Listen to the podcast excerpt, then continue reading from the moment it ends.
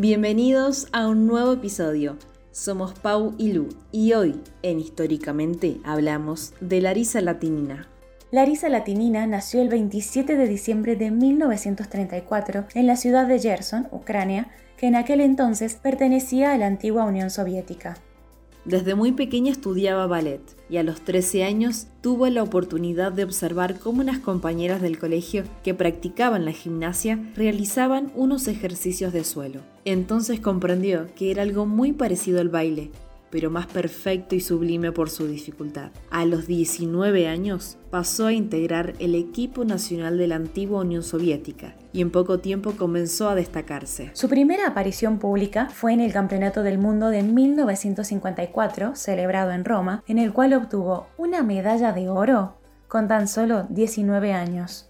En concreto, logró 18 medallas, 9 de oro, 5 de plata y 4 de bronce y hasta los Juegos Olímpicos de Londres de 2012. Fue la mayor medallista olímpica de la historia, cuando fue superada en esta edición por el nadador estadounidense Michael Phelps en medallas totales y empatada en Juegos Olímpicos de Río de Janeiro en 2016 con las 14 medallas obtenidas de forma individual por el mismo deportista. La tinina participó en los Juegos Olímpicos de Melbourne en 1956, Roma 1960 y Tokio en 1964. Se retiró en el Campeonato del Mundo de Dortmund en 1966 a los 32 años. Pasó a ser entrenadora deportiva femenina de gimnasia de la Unión Soviética y formó parte de los comités de gimnasia mundial.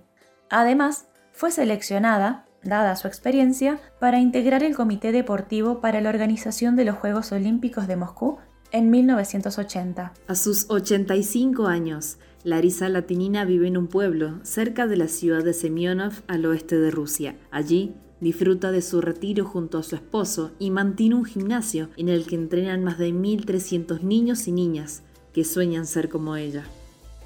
En resumen, la gimnasta soviética tiene la distinción de haber ganado la mayor cantidad de medallas entre todas las atletas femeninas en la historia olímpica, y esto se lo debemos a Larisa Latinina y a su brillante e históricamente. Gracias por acompañarnos y nunca olvides que desde tu lugar podés marcar la historia.